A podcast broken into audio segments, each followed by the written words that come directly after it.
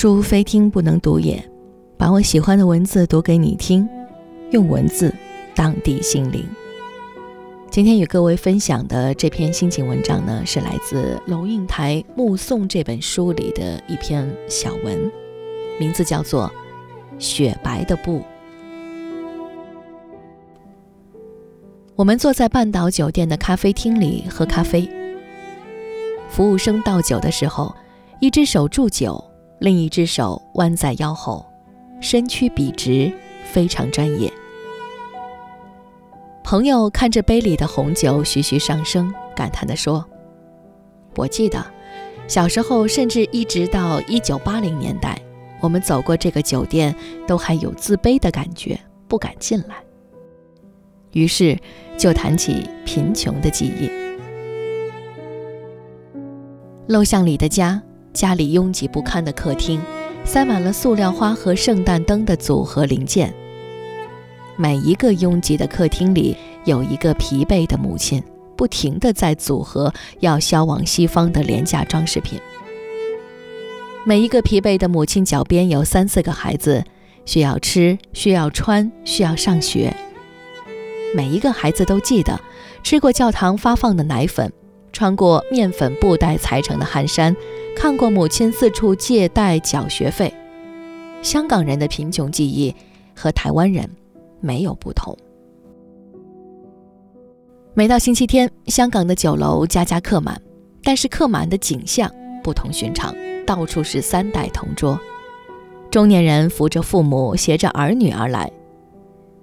星期天的酒楼是家庭的沙龙，桌上点心烛笼一叠一叠加高，参差不齐。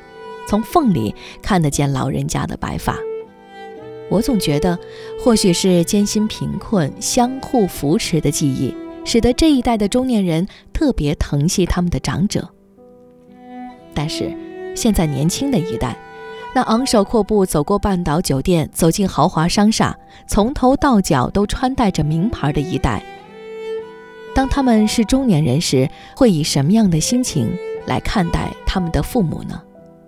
是一种被物质撑得过饱后的漠然，还是把一切都看得理所当然的无聊？印度裔的作家梅塔在新书《孟买得失》里描述了这一代的孟买人。每一天，孟买的火车要承载六百万人次的乘客来来去去，平民的木棚架设在铁轨旁。年幼的孩子从床板上爬下来，几乎就滚到了铁轨边。每年有一千个贫民窟的人被火车撞死。